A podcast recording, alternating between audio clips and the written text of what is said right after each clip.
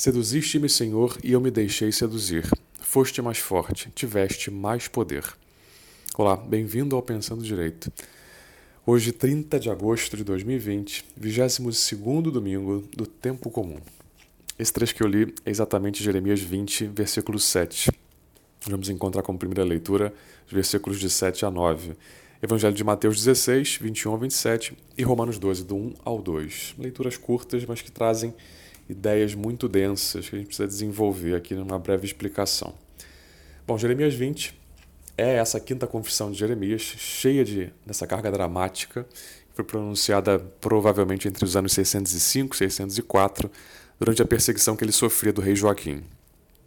Durante o combate né, que Jeremias está vivendo entre a crise que abala os fundamentos da sua fé e a certeza da sua vocação, ele então desabafa com Deus. Né?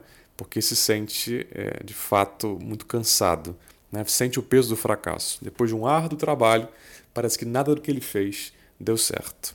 E aí a gente vê o lamento que tem esse discurso, né? essa confissão que ele faz diante do Senhor, lamentando pela sua própria vocação.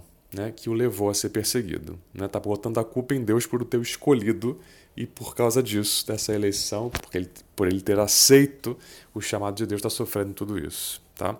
E ao mesmo tempo você tem aqui um ato de confiança em Deus, né? em meio a toda essa perseguição que ele está sendo submetido. Então o coração dele está gritando aí, então, tem, tem dois lados lutando no coração de Jeremias. E no final você tem um conjunto de maldições pela situação na qual o profeta se encontra. O profeta está abrindo seu coração a Deus e brigando com Deus por tê-lo chamado. Né? E por causa disso, ele está sofrendo todos esses deboches e essas calúnias todas. Cada vez que abria a boca era perseguido, né? debochavam dele, inventavam um monte de coisas sobre ele. Todo o esforço do trabalho dele aparentemente foi em vão. A missão que ele recebeu de Deus só lhe trouxe desgraças, né? aparentemente. Só escuta acusações, calúnias e perseguições. Ele gostaria de esquecer tudo isso, deixar tudo para trás, mas não consegue, porque o Senhor inflama o seu coração com seu fogo abrasador. Por isso diz que a sua alma está seduzida, né? E não tem como voltar atrás.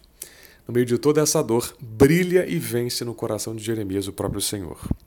Assim, o que se manifesta aqui é o mesmo que aparece na vida de todos aqueles que experimentaram o amor de Deus, não podendo deixar de falar dele a quem não o conhece ou a quem se esqueceu dele.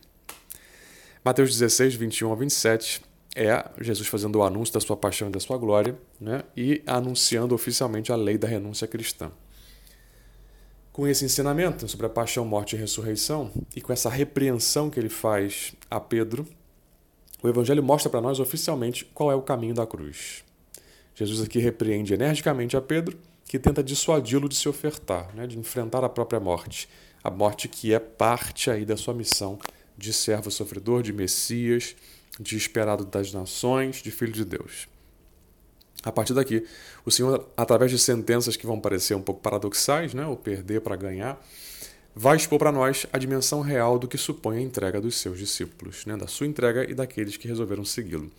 O caminho da perfeição passa pela cruz. Não existe santidade sem renúncia e nem combate espiritual. E aí a gente consegue entender, né? como está explicado no Catecismo 2015. O progresso espiritual implica justamente essa ascese, essa mortificação, que conduzem gradualmente a viver em paz e a gozar das bem-aventuranças.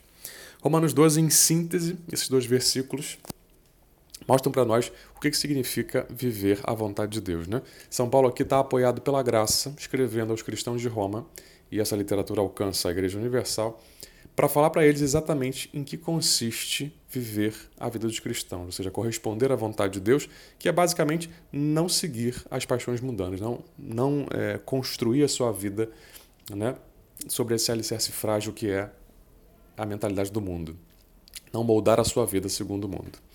Meus irmãos, nessa literatura, nesses textos estão inspirados que sacodem o nosso coração, que nos fazem refletir sobre o nosso encontro com Deus e sobre aquilo que é a proposta do nosso caminho de santificação, que é o caminho da cruz, né? por ela chegaremos à salvação. Com tudo isso, peçamos a graça do Espírito Santo para seguirmos em frente com coragem, com alegria, nesse caminho de vida e santidade. Deus abençoe a você e a sua família.